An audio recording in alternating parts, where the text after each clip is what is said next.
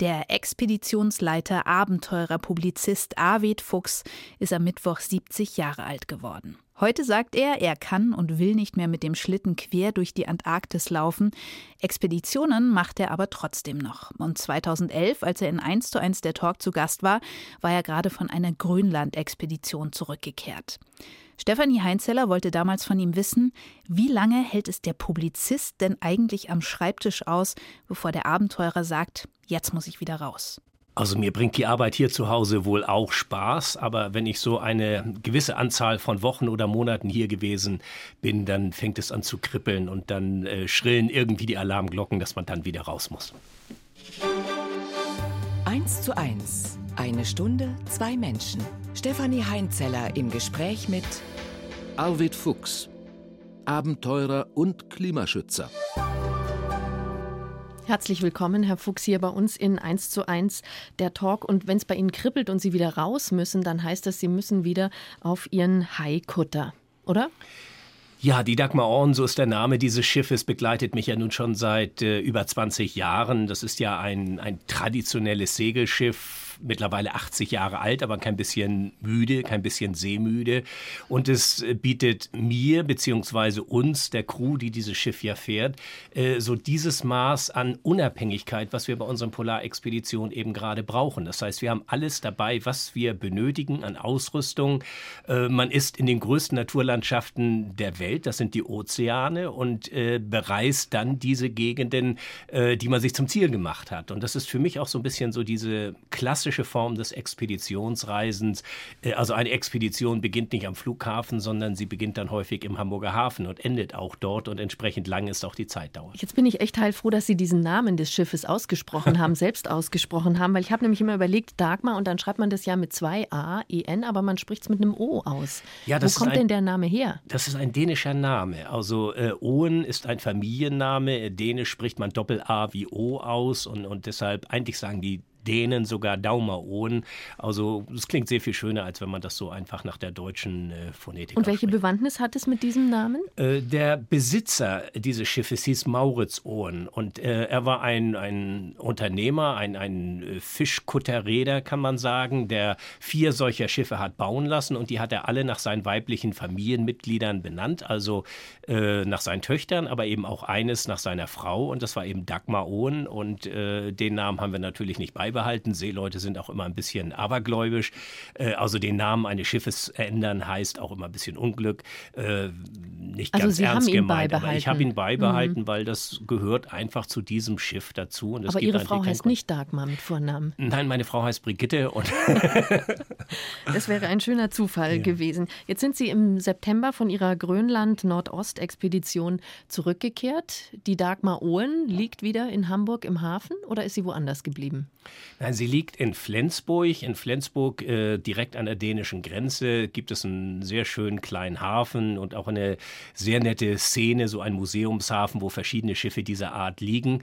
Äh, sehr sehenswert insgesamt und äh, dort liegt sie eben gut behütet. Da gibt es immer Leute, die darauf aufpassen, auch wenn ich nicht vor Ort bin. Also ein schönes Revier. Und da überwintert die? Ja, sie überwintert, aber sie überwintert natürlich nicht äh, durchgehend, denn wir bewegen das Schiff ja auch. Also wir gehen ja auch im Winter segeln, auch wenn das dann natürlich kein Expeditionscharakter hat, aber das muss es ja auch nicht immer, sondern es dreht sich ja gerade auch darum, draußen zu sein, auf dem Wasser zu sein, aktiv zu segeln und äh, das kann man natürlich auch im Winter. Vor allen Dingen, wenn man so kälteerprobt ist wie Sie. Was, mit was für Eindrücken sind Sie diesmal von Ihrer letzten Expedition zurückgekehrt? Ja, diese Expeditionen, die ich durchführe, sind ja früher eigentlich gestartet aus Freude an der Aufgabenstellung, am Leben in der freien Natur. Ich bin zurückgekommen, erfüllt von, von tollen Erlebnissen, Eindrücken. Es geht auch um, darum, natürlich um sich selbst irgendwie zu bestätigen in der Natur. Es hat ganz viele verschiedene Aspekte äh, und man ist eigentlich ganz unbefangen aufgebrochen. Aber diese Unbefangenheit ist mir in den letzten Jahren abhanden gekommen, weil man kann solche Expeditionen nur machen, wenn man auch wirklich ein sehr guter Beobachter ist. Also Also man ist sehr sensibel hinsichtlich Veränderungen in der Natur. Und äh, es fing eigentlich so mit der Jahrtausendwende an, dass ich plötzlich Dinge bemerkt habe, die mir irgendwie sehr sonderbar vorkommen, was die Eisverhältnisse anging, was auch ähm, äh, Wettergeschehnisse anging, was äh, den Rückgang äh, von, von dem polaren Packeis anging. So, und dann ist man eigentlich so ein bisschen auch nach der Rückkehr tiefer in die Materie eingetaucht, hat also Wissenschaftler konsultiert, hat viel gelesen und ist dann eigentlich mit dieser Thematik Klimawandel konfrontiert worden. Und seitdem hat mich dieses Thema eigentlich nicht mehr losgelassen. Diese Unbefangenheit, von der ich eben sprach, die ist mir so ein bisschen abhanden gekommen. Und was haben Sie da in diesem Zusammenhang jetzt diesmal bei Ihrer Grönland-Nordostexpedition erlebt? Wie haben Sie die Natur erlebt? Ja, man kann es eigentlich so kurz auf den Punkt bringen, dass nichts mehr so ist, wie es mal war. Also in Gegenden, wo man im arktischen Sommer eigentlich eisfreies Wasser vorgefunden hat, also wenig Eis, ist plötzlich ganz viel Eis, weil das dort plötzlich hintreibt und dort, wo eigentlich viel Eis sein sollte, ist dann plötzlich gar kein Eis mehr. Das hängt damit zusammen, dass beispielsweise in diesem zurückliegenden Sommer im Nordpolarmeer am Nordpol die vierfache Fläche der Bundesrepublik Deutschland an Eis aufgebrochen, abgetaut ist. Und dieses Eis bricht auf, es treibt ja irgendwo hin und dann in Gegenden, wo man gar nicht mit rechnet. Und wenn man dann auch mit den Grönländern spricht, was wir eben auch gemacht haben in Form von Interviews, gerade mit den Jägern, die ja die Experten schlechthin sind für diese Region, dann sind die auch völlig irritiert. Sie brechen mit ihren Hundeschlitten durchs Eis, weil es nicht mehr tragfähig ist. Sie kommen in bestimmte, bestimmte Regionen gar nicht mehr hin, wo so angestammte Jagdreviere sind. Äh, es gibt plötzlich so einen Search von Gletschern Gletschern, also die rutschen dann viel schneller ab, anders als in den Alpen, wo sie sich zurückziehen. Dort rutschen die Gletscher vom grönländischen Inlandeis mit doppelter Fließgeschwindigkeit ab und entlassen dann viel mehr Eisberge, als sie es vorher getan haben. Also irgendwie scheinen so alle alten Gesetze außer Kraft gesetzt zu sein. Und das ist etwas, was einen sehr mhm. äh, besorgt macht. Mhm. Also das ist ja dann nicht nur für Sie etwas, wo Sie mit einfach neuen Dingen konfrontiert werden, die Sie, mit denen Sie so gar nicht gerechnet haben, was möglicherweise in dem einen oder anderen Fall auch eine Gefahr bedeutet, aber viel größer ist ja dann die Gefährdung auch der Menschen, die dort leben. Oder schätze ich das falsch ein? Nein, also man kann es kann es eigentlich so auf diese Formel bringen, dass die Arktis so eine Art Frühwarnsystem der Natur ist. Dort passiert es zuallererst und die Bevölkerung, die dort lebt, die indigene Bevölkerung, das sind zahlenmäßig ja wenig Menschen und es sind ja auch verschiedene Völkergruppen und Kulturen, die alle ihre eigene Identität haben, aber die haben überhaupt keine Lobby im Grunde genommen. Das heißt, sie stehen sehr isoliert da. Sie haben auch nicht so diesen medialen Zugang, wie wir ihn haben. Also sie verstehen, sie sie erkennen, dass sich was verändert, aber sie verstehen häufig auch die Zusammenhänge in diesem äh, Umfange auch nicht. Aber das, was dort passiert, vollzieht sich mit einiger äh, Verspätung natürlich auch auf dem Rest der Welt. Und das ist eigentlich das Alarmierende, dass, dass die Problematik des Klimawandels in den Köpfen der Menschen immer noch nicht richtig angekommen ist, hierzulande und andernorts, äh, dass die, die Komplexität einfach noch nicht verstanden ist. Mhm. Das heißt aber auch für Sie persönlich, nach dem, was Sie jetzt an Eindrücken geschildert haben, Sie sind wirklich vom Expeditionsleiter, Abenteurer zum ja nicht Klimaforscher, aber zumindest zum Klimainteressierten geworden, der das auch vermitteln will. Ja, ich bin kein Wissenschaftler, mhm. aber ich arbeite mittlerweile häufig mit Wissenschaftlern zusammen und ich sehe mich eigentlich eher so in dieser Funktion, das, was im, im, im Duktus der Wissenschaft irgendwie formuliert wird, äh, so zu übersetzen, dass jeder das irgendwie auch versteht. Und äh, ich glaube, ich kann es deshalb auch äh, glaubwürdig rüberbringen, weil ich jemand bin, der seit über 30 Jahren in dieser Region bin. Also wenn ich äh, über Veränderungen berichte, dann ist das nicht einfach nur angelesen oder irgendwo heraussortiert, sondern dann sind das persönliche persönliche Erfahrung, die ich ja auch mit Dokumenten, mit Bildern untermalen kann. Und äh, ich glaube, diese, diese ganze Problematik des Klimawandels wird nicht über Zahlenwerke irgendwie bewältigt werden, sondern äh, es müssen Bilder in den Köpfen von Menschen entstehen und es, es, es muss die Menschen erreichen. Und äh, das ist, glaube ich, etwas, eine Art Beitrag, den ich leisten kann und den ich auch gerne leisten mag. Sie haben seit einigen Jahren ein Projekt Sommerjugendcamps eingerichtet, um das, was Sie gerade gesagt haben, haben, Bilder entstehen zu lassen in den Köpfen der jungen Menschen, damit es vielleicht auch zu einer Veränderung in unserer Lebensweise kommt. Ähm, wie laufen diese Sommerjugendcamps ab, Herr Fuchs? Ja, es stellt sich ja immer die Frage, was kann der Einzelne mhm. tun, was kann er leisten? Also äh, was für einen Beitrag kann man tun? Und ich habe mir zusammen, also mit, mit Freunden, die in den Projekten mitwirken, überlegt, dass es natürlich sinnvoll ist, gerade junge Leute, die äh, so ein bisschen auf dem, Bere auf dem Weg zur Berufsfindung oder Berufswahl sich äh, befinden, äh, irgendwie mit dieser Thematik in einem positiven Sinne zu konfrontieren. Wir haben einen Umweltwettbewerb ausgeschrieben, international, wo sich junge Leute bewerben können und äh, die, die gewonnen haben an diesem Wettbewerb, werden von uns eingeladen, an dem sogenannten Ice Climate Education Camp teilzunehmen. Äh, das ist nun nicht einfach nur eine Ferienfreizeit, äh, sondern äh, diese jungen Leute, das sind so meistens zwölf oder 14 an der Zahl, ähm, die kommen aus Nicaragua, die kommen aus Namibia, aus Russland, aus Israel, aus Deutschland natürlich auch. Wie alt sind die? Die sind alle zwischen 16 bis hin zum Abitur, weil diese Vorlesungen, die sie bekommen, dann auf Englisch alles sind. Also Englisch ist die, die Sprache. Und äh, dann gibt es ehrenamtliche Wissenschaftler, die äh, mitwirken, die dann ähm, Vorlesungen halten über den Klimawandel, Naturschutz im Allgemeinen, aber in, schwerpunktmäßig eben der Klimawandel. Und äh, wir versuchen einfach da so einen theoretischen Unterbau zu schaffen. Also einerseits äh, erklären, beispielsweise, was ist ein Gletscher, warum ist er wichtig und wie funktioniert er und nachmittags auf einem solchen zu stehen. Also das heißt, das findet auch nicht irgendwo in Hamburg oder München statt, sondern auch in einer Region, wo man den Klimawandel vor Augen hat. Ja, wir haben das erste Camp auf Spitzbergen durchgeführt und die letzten vier Jahre sind wir äh, in Island gewesen. Diesen kommenden Sommer werden wir das in Norwegen machen.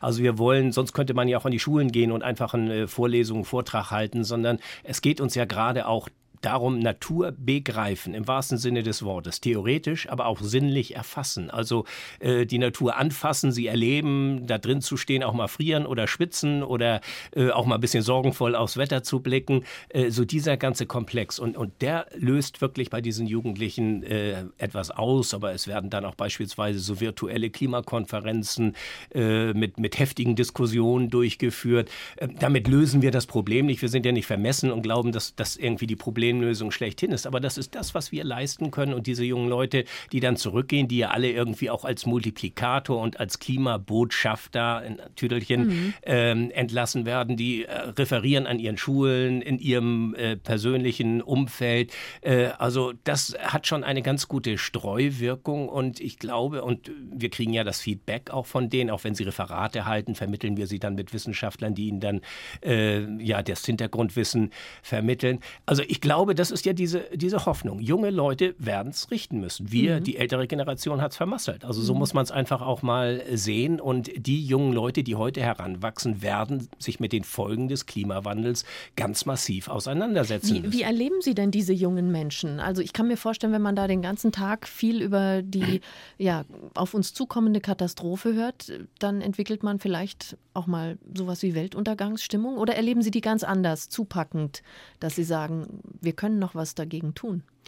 Also wir haben ja einen positiven Ansatz. Also mhm. wir, wir schaffen keine Katastrophenszenarien. Das ist ja kontraproduktiv auch. Das tue ich auch nicht irgendwie in der Öffentlichkeit. Und ich bin ein notorischer Optimist, sonst könnte ich äh, auch nicht da so rüber äh, reden. Also Sie sehen ich glaube, auch noch ganz fröhlich aus. Ja, ich glaube auch, dass wir irgendwie es schaffen können, wenn wir es denn wollen. Also es ist ja nicht so, dass es die Technologien nicht gäbe und dass man nicht die Möglichkeit hätte, irgendwie die Kehrtwende zu machen. Also wir retten Banken, wir retten einzelne Volkswirtschaften, wir sorgen uns um den Euro und äh, um, um andere Dinge auch. Aber aber irgendwie so diese, äh, diese Bedrohung, die von dem Klimawandel äh, herrührt, äh, die ist bei uns einfach noch nicht so richtig angekommen, weil das auch eine ganz langfristige Perspektive ist. Nur das Problem ist, dass dieser Klimawandel eben nicht äh, reversibel ist, sondern äh, eine Volkswirtschaft wird gerettet oder wie auch immer und, und der Euro wird irgendwie weitergehen. Äh, aber, aber dieser Klimawandel, der ist nicht reversibel. Und es stellt sich ja nicht die Frage, ob die Natur damit klarkommt, sondern es stellt sich die Frage, ob wir Menschen in dieser veränderten Natur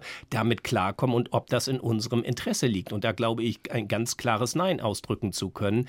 Ähm, das belastet die Volkswirtschaften, es wird politische Brisanz schaffen, äh, es wird die Armen noch ärmer machen, äh, es wird äh, zu, zu ja, Migrationsproblemen kommen. Leute, Menschen, die in, in, in armen Ländern sind, werden anfangen zu wandern. Also es ist ja viel, viel komplexer, als das immer in der öffentlichen Wahrnehmung dargestellt wird. Dort wird es reduziert darauf, dass es ein paar Grad wärmer wird und vielleicht mal ein paar mehr Regenschauer gibt. Und die Leute sagen, es ist doch nicht. ganz schön, wenn es ein bisschen wärmer wird. Das ist eben so in der Wahrnehmung der Leute, so dass man meint, also zwei Grad wärmer ist ja ganz schön, aber man muss äh, sehen, dass es im äh, weltweiten Mittel ist und mittlerweile ist ja leider auch nicht mehr diese zwei Grad Grenze relevant, sondern mittlerweile rechnet man ja durchaus schon, weil die Emissionen immer weiter steigen, dass bis zum Ende dieses Jahrhunderts äh, schon der Bereich von vier oder fünf Grad mhm. Celsius Erwärmung im weltweiten Mittel äh, passieren könnte, was dann beispielsweise auch für Deutschland äh, Temperaturbereiche von 40 Grad plus und so weiter äh, hätte mit Folgen von ganz anderem Wettergeschehen mhm. und vielen anderen mhm. Dingen mehr. Herr Fuchs, jetzt sind Sie ein optimistischer Mensch. Ähm, trotzdem, Sie beschäftigen sich mit einem Thema, das einem schon auch Angst machen kann. Ähm, wie, wie verarbeiten Sie das persönlich für sich? Ja, da ist bei mir irgendwie so ein bisschen, ich weiß gar nicht, wie ich sagen soll, so eine Art Ambivalenz. Auf der einen Seite liebe ich diese Natur und möchte sie natürlich auch äh, bewahren in dem, der Form, wie ich sie erlebt habe und wie ich sie einfach ja, mag. Auf der anderen Seite werde ich natürlich auch äh, zornig, wenn ich sehe, was wir Menschen, äh, und ich schließe mich da ja mit ein, denn ich äh, hinterlasse ja auch einen CO2-Fußabdruck, ähm, was wir Menschen damit machen. Und äh, äh, das ist so ein bisschen dieser Zwiespalt, in dem man sich selbst befindet. Auf der, der anderen Seite weiß ich, dass es technisch lös, ein lösbares Problem ist. Und, äh, und meine Hoffnung baut eben auch darauf, äh, dass man mit diesen beispielsweise regenerativen Energie heute ja sehr gut Geld verdienen kann. Und ich glaube auch nicht unbedingt immer an das Edle und Gute im Menschen in dem Sinne, dass man sagt, wir ändern das jetzt alles und lösen das Problem, weil das ja besser für die Natur ist, sondern ich glaube, wir lösen dieses Problem nur, wenn, wenn es wirklich auch wirtschaftlich wirklich attraktiv ist. Und das ist es. Und äh, das lässt mich wirklich auch dabei hoffen. Und äh, wenn man einmal äh, das so betrachtet, vor zehn Jahren Windenergie, regenerative Energien, die wurden immer bespöttelt und belächelt. Heute lächelt keiner mehr darüber. Und äh, Heute das liegt ist, das ganze Land voller Solarenergie auf den Dächern. Zumindest wenn man durch Deutschland fährt, kann man manchmal schon diesen Eindruck gewinnen. Stefanie Heinzeller im Gespräch mit Arvid Fuchs in einem Jahr am Nord- und Südpol. 1989 sind Sie mit Reinhold Messner durch die Arktis gewandert, 2800 Kilometer in 92 Tagen. Das klingt ziemlich schnell, vor allen Dingen, wenn man sich die Gegebenheiten dort mal vor Augen führt. Nach 48 Tagen waren Sie am Südpol im Februar 1990. Haben Sie diesen Tag noch ganz präsent? Ähm, ja, also genauer gesagt sind wir am 31. Dezember am Südpol angekommen. Das war das gleiche Jahr, wo ich vorher eben auch noch am Nordpol mhm. gewesen bin. Also insofern war das ein, äh, für mich ein sehr, sehr reiseintensives äh, Jahr gewesen. Doch ich habe diesen, diesen Tag noch äh, sehr präsent, weil man dort ja hin navigiert auf einen magischen Punkt. Also dieser Punkt ist ja eigentlich nicht sehr, der Südpol selbst und das gilt auch für den Nordpol, ist ja nicht sehr, sehr aussagekräftig. Am Nordpol gibt es gar nichts zu sehen, am Südpol gibt es immerhin eine Station, aber man läuft dort über eine enorme Strecke dorthin und damals musste man ja noch richtig navigieren, auch teilweise mit Sextanten und natürlich mit Kompass und dergleichen. Das heißt, äh, das war schon spannend, ob man diesen Punkt auch wirklich so in, in, in, in dieser Präzision treffen würde und dann diesen Punkt zu sehen, diese leuchtende Kuppel dieser Station, die es damals gab und dann dorthin zu kommen, da wusste man, man hat auch äh, ein, ja, ein, ein Riesenschritt getan, wenngleich das im Rahmen dieser Expedition ja etwa erst die Hälfte war, weil wir ja weitergelaufen sind. Sie sind ja dann noch weitergelaufen.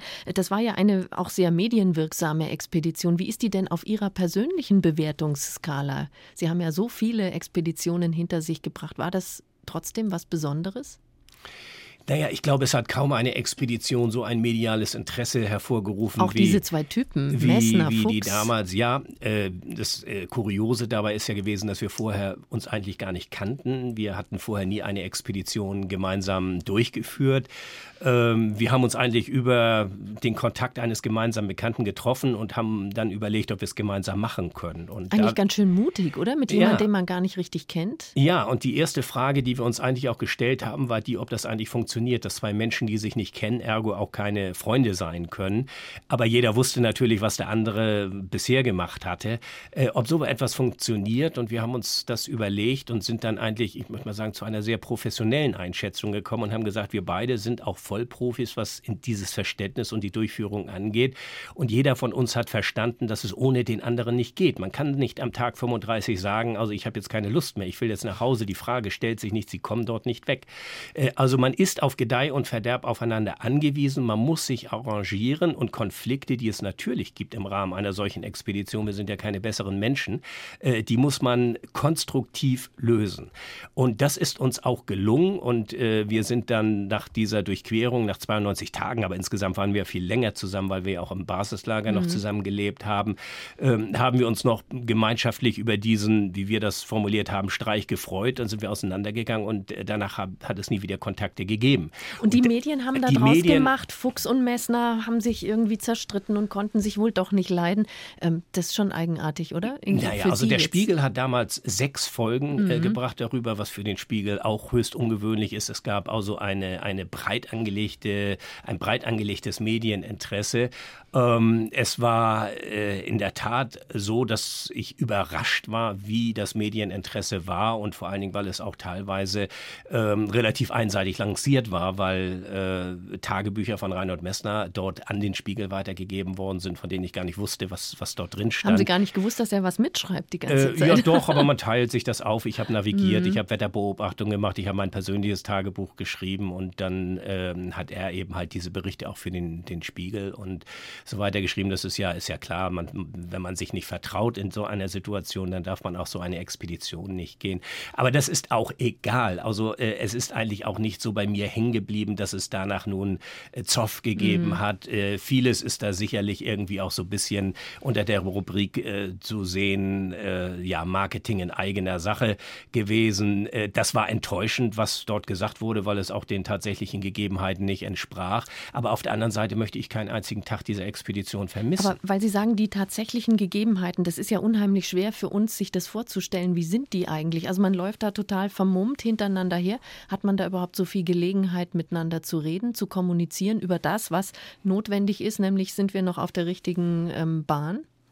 Na, tagsüber kommuniziert man eigentlich wenig, weil jeder so in seinen Trott verfällt und läuft und man muss sich ja auch äh, gedanklich ablenken. Also man, äh, man, man läuft ja äh, gigantische Strecken und ist stundenlang unterwegs und nicht jeder Tag ist aufregend und fordernd, sondern es ist auch diese Monotonie und Eintönigkeit dieser, dieses Hochplateaus, über das man läuft und das kann man eigentlich mental auch nur bewältigen, indem man gedanklich auch ein bisschen abdriftet. An was denken Sie dann? Ja, man, man also ich habe damals mein Schiff komplett umgebaut und in allen Details, wie ich am Ende der Expedition war es fertig, im Grunde genommen, also zumindest man muss gedanklich. sich schon irgendwie beschäftigen. Man muss sich beschäftigen. So, und kommunizieren tut man natürlich dann, wenn man sich in den Pausen trifft oder wenn man im Lager sitzt. Also gerade wenn man abends im Lager sitzt und gemeinsam kocht, das dauert ja, man muss Schnee schmelzen, der Kocher wird angezündet, man muss sich organisieren. Auch wenn das alles geübte Handgriffe sind, das dauert eben seine Zeit und da tauscht man sich aus und äh, das waren eigentlich auch sehr, sehr schöne sind Momente. Sind das dann auch sehr persönliche Gespräche. Man hat ja einen ähnlichen Erfahrungshintergrund. Ähm, man hat schon, Sie haben beide schon Expeditionen hinter sich gehabt. Sie kennen beide diesen Umgang mit Extremsituationen.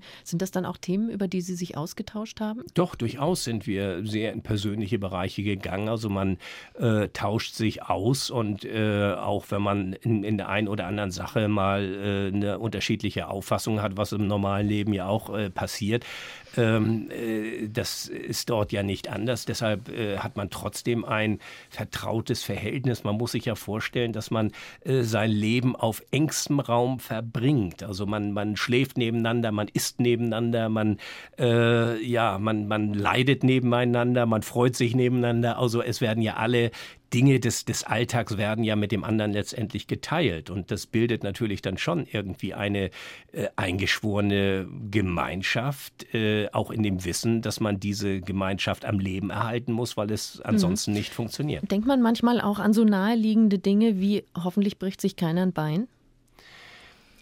Ja, also man, ich hatte damals ja diesen Begriff der Ökonomie des Laufens auch mhm. geprägt. Mhm. Also das Problem ist, dass man so eine gewaltige Distanz hat. Und ich bin ja häufiger solche Distanzen gelaufen, nicht diese, diese Antarktis-Distanz, aber zum Nordpol, was technisch noch sehr viel schwieriger ist, eben aufgrund ähm, der, der Geländegegebenheiten. Wenn man sich verletzt auf einer solchen Expedition, dann hat man keine Chance, sich zu regenerieren. Man kann nicht irgendwo 14 Tage campieren und sagen, jetzt äh, heil ich das mal aus. Äh, das ist, äh, man hat damals auch noch nicht die Kommunikationsmöglichkeiten gehabt, man wie man nicht sie den heute. Hubschrauber rufen. Man, es gab keinen Hubschrauber dort, weil keiner die Reichweite hätte und äh, alles andere wäre fluglogistisch unendlich aufwendig und natürlich auch teuer gewesen. Äh, also äh, man, man war in eigener Verantwortung unterwegs und musste auf sich selbst aufpassen. Wir haben ja alle unsere Blessuren gehabt. Ich habe Blasen an den Füßen gehabt. Die haben äh, Reinhold Messner hat äh, mit, mit, seinen Händen äh, mit hm, Schwierigkeiten gehabt. gehabt. Wir haben Aber beide mit unserer Achillessehne Szene mhm. Probleme gehabt. Das ist ja aufgrund dieser permanenten dauernden Belastung klar. Worauf verständigt man sich dann, wenn einem wirklich was passiert und er nicht mehr weiter kann? Geht der andere trotzdem weiter? Nein, das geht natürlich nicht. Also äh, man, man, kann ja nicht jemanden dort liegen mhm. lassen äh, und, und weiterlaufen, weil, weil äh, der jetzt irgendwie ein gebrochenes Bein hat, sage ich. Also äh, das wäre ja äh, das Ende gewesen. Also das war jedenfalls nicht in unserem Selbstverständnis so vorgesehen. Äh, das hätte wohl auch keiner von uns getan. Aber es hätte ja etwas anderes passieren können. Also man, man hätte ja in eine Spalte stürzen können mhm. beispielsweise. Die waren ja so breit, dass wir uns teilweise gar nicht sichern konnten, sondern dass wir ungesichert über diese Schnee Schneebrücken, äh, jede auf eine andere, um sie nicht zweimal zu belasten, gelaufen sind. Das war objektiv gesehen dann schon risikoreich und äh, gefährlich, aber äh, das mussten wir halt akzeptieren, weil sonst würden wir da heute oben noch stehen. Das heißt, äh, irgendwann muss man bereit sein, auch dieses Risiko einzugehen. Aber natürlich hat man. Und wenn da äh, einer reinfällt? Dann wäre er weg gewesen. Also die sind so unermesslich tief, äh, da wäre auch keine Chance der Rettung in irgendeiner Art und Weise gewesen, zudem er ja auch noch äh, fest wäre an einem schweren mhm. Schlitten, der ihn mit nach unten gerissen hätte. Also das ist eben äh, das Risiko gewesen. Deshalb hat man eigentlich ein, ein, ein sehr ausgeprägtes, ich sag's mal neudeutsch, Risk Management. Also man ist sehr risikobewusst und man überlegt sehr genau, was ist sinnvoll, was kann man vertreten, was muss ich jetzt auch riskieren. Das kommt ja auch dazu. Der Expeditionsleiter Arvid Fuchs ist diese Woche 70 geworden. Vor zwölf Jahren war er zu Gast bei Stefanie Heinzeller in 1 zu 1 der Talk.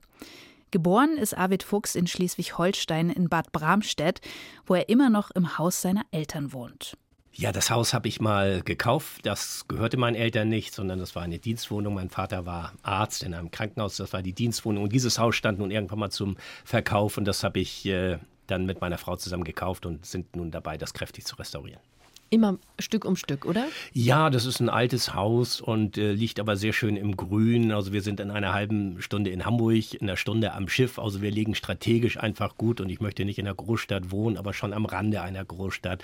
Und äh, dafür liegt Bad Bramstedt einfach günstig. Die Ferien haben Sie bei den Großeltern am Meer verbracht, habe ich gelesen, und mit fünf haben Sie schwimmen gelernt. Das war ja Grundausrüstung für Sie, oder? Ja, also meine Eltern waren Sylter, also die lebten auf der Insel Sylt und äh, ich bin natürlich als Kind immer in den Sommerferien und auch äh, in den Winterferien, ich bin teilweise dort zur Schule gegangen, auf Sylt gewesen. Und äh, für mich war diese Insel damals, wo sie auch noch nicht so mondän war und so eine Touristeninsel in dem Sinne großartig.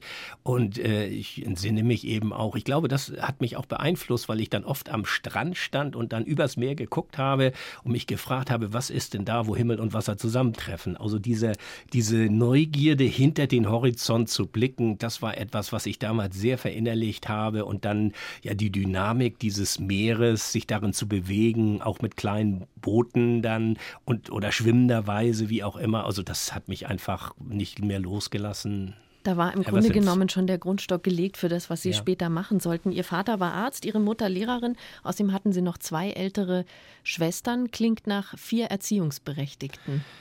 Ja, die beiden älteren Schwester habe ich natürlich immer noch und äh, ja, das ist so. Also äh, das waren also meine Mutter und meine beiden Schwestern, drei Frauen. Ich habe eine harte Jugend gehabt. Nein, aber ganz im Ernst, wir haben ein, ein, ein äh, sehr, äh, eine sehr schöne Kindheit gehabt, muss ich sagen. Also meine Eltern sind da sehr auf, äh, auf uns Kinder eingegangen.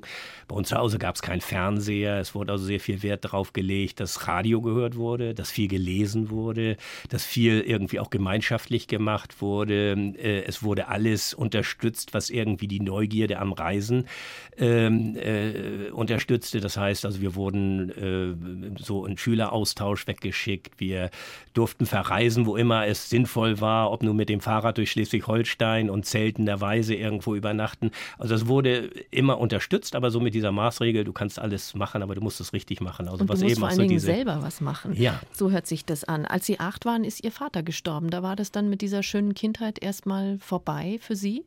Na, ich war 18, als er starb. Also, 18. Ähm, hat da acht geschrieben. Ähm, ja, das war natürlich ein, ein heftiger Einbruch und äh, das war, erforderte dann auch irgendwie ein plötzliches Erwachsenwerden, möchte ich mal sagen.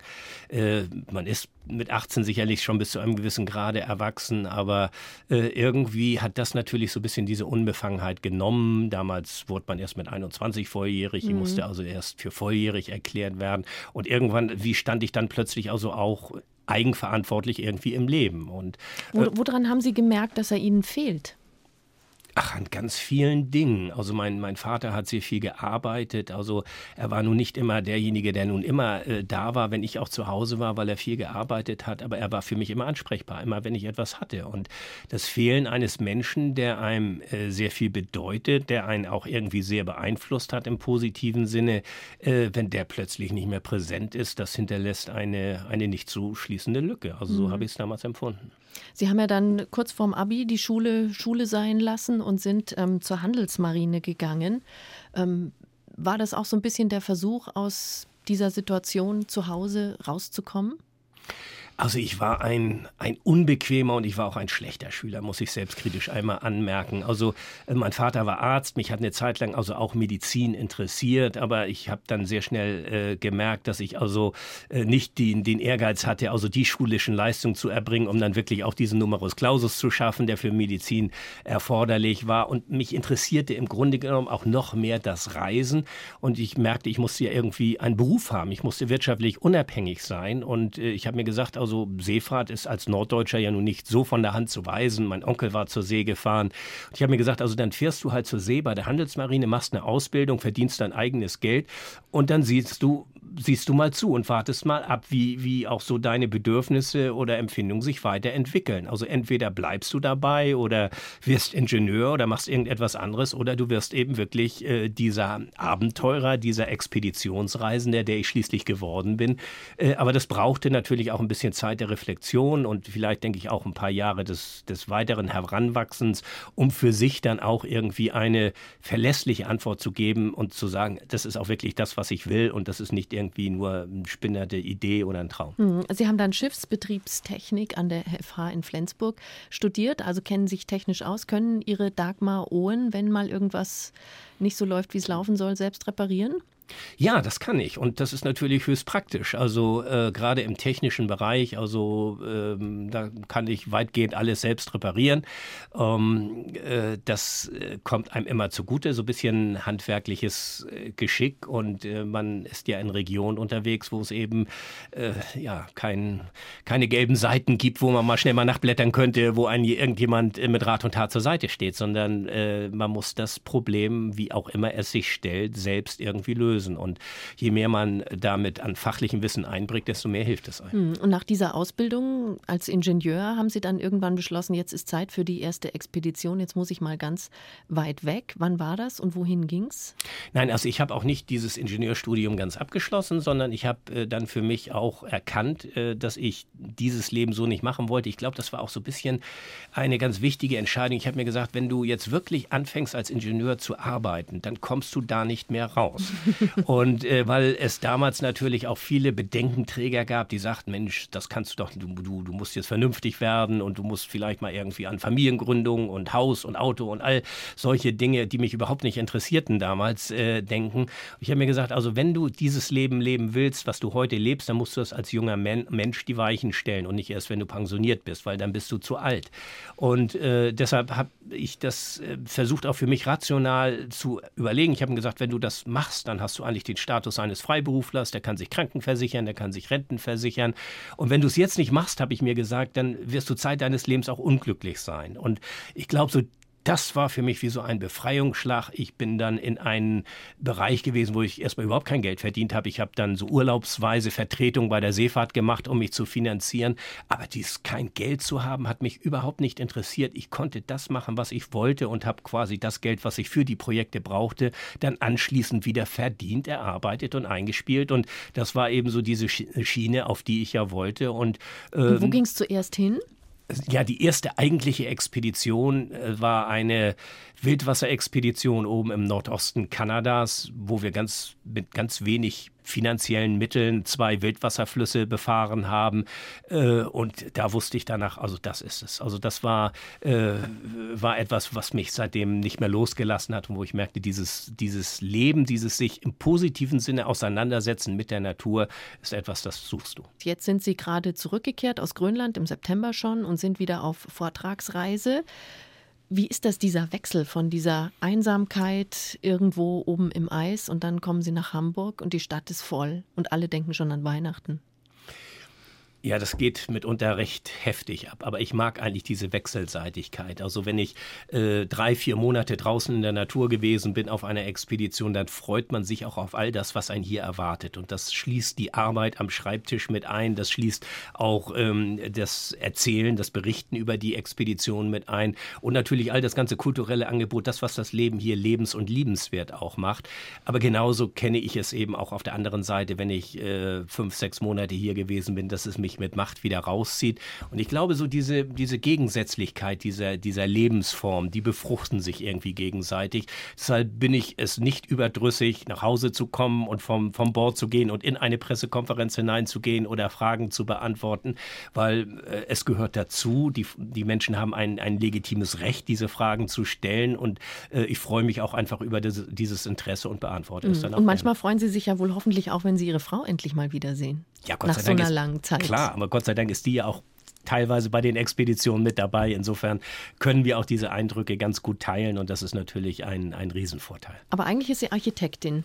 Ja, sie ist selbstständige Architektin und äh, versucht sich aber eben halt zeitlich, sie, wir haben uns ja kennengelernt unter der Voraussetzung, dass sie solche Projekte auch gerne macht. Sie ist eine exzellente Skiläuferin und Kajakfahrerin, Se Seglerin, ist an vielen Projekten dabei, aber sie weiß auch genau, wo sie sagt, also dieses Projekt, nee, das möchte ich lieber nicht machen und dafür bin ich auch ganz dankbar, dass sie das also genau genauso einschätzen kann, was sie sich zutraut, wo sie selbst für sich eine Grenze zieht. Aber es gibt dann ganz viele gemeinsame Projekte, wo wir das beide gemeinsam erleben. Aber wo zieht toll. sie die Grenze, wenn es ihr zu risikoreich wird? Also wir haben beispielsweise 2000 diese Shackleton-Expedition nachvollzogen mhm. mit einem kleinen sieben Meter langen Segelboot von der Antarktis nach Südgeorgien, 2000 Kilometer über ein extrem stürmischen Ozean. Äh, da hat sie gesagt, das mache ich nicht mit. Äh, das äh, war, sagt sie, eine Sache, die ist mir zu viel, physisch, mental, die möchte ich nicht machen. Äh, und das ist dann ja auch gut, dass jemand das so mhm. akzeptiert. Aber wie können Sie damit umgehen oder wie kann Ihre Frau damit umgehen, dass sie dann weiß, ähm, obwohl sie für, sie für sich selbst beschlossen hat, das Risiko ist ihr zu groß oder die Anstrengung ist ihr zu groß, dass Sie sich genau dem dann aussetzen? Na, ich glaube, das ist dieses Differenzieren. Was kann ich mir selbst zumuten, was kann ich selbst leisten und was traue ich auch anderem zu? Und äh, da sie diese, äh, diese Professionalität in der, in der Vorbereitung, in der Auseinandersetzung mit der Aufgabenstellung ja kennt, kann sie eben auch sehr genau einschätzen, was dort passieren kann, was möglich ist.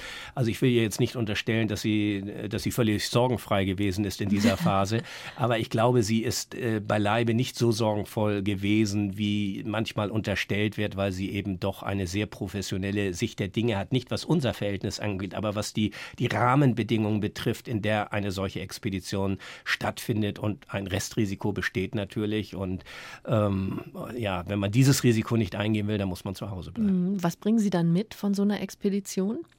Ach, ganz viele Eindrücke und Bilder. Und das ist eigentlich ja das eigentliche Kapital, was man im Leben auch anhäuft. Diese Erlebnisse. Wenn ich zurückblicke auf meine erste Expedition 1977, dann sind die Bilder noch genauso präsent, als wären sie gestern erst entstanden. Also das sind Eindrücke, die mein Leben prägen, die sicherlich auch meine Person geprägt haben und die ich eben auch mit den Menschen aus meinem, mit meiner Frau, aber mit anderen Menschen aus meinem engeren Umfeld natürlich teile.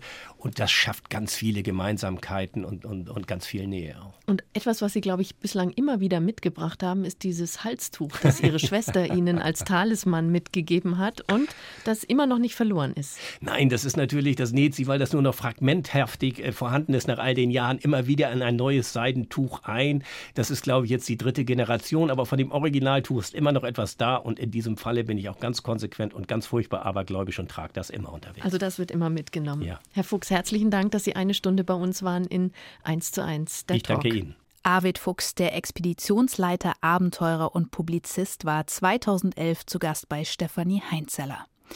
Diese Woche ist er 70 Jahre alt geworden und hat angekündigt, er will wieder aufbrechen mit seinem Segler zur nächsten Etappe des Projekts Ocean Change. Dieses Mal soll es in die Nord- und Ostsee gehen. Das Gespräch mit Arvid Fuchs finden Sie zum Nachhören in der ARD Audiothek. Dort können Sie auch die Bergfreundinnen treffen, Kadi, Toni und Kathi. Sie präsentieren Berge und Alpinismus aus weiblichem Blickwinkel und nehmen ihr Publikum mit raus. Sie treffen alpine Frauen und erzählen spannende Geschichten vom Berg. In der ARD Audiothek und überall da, wo es Podcasts gibt.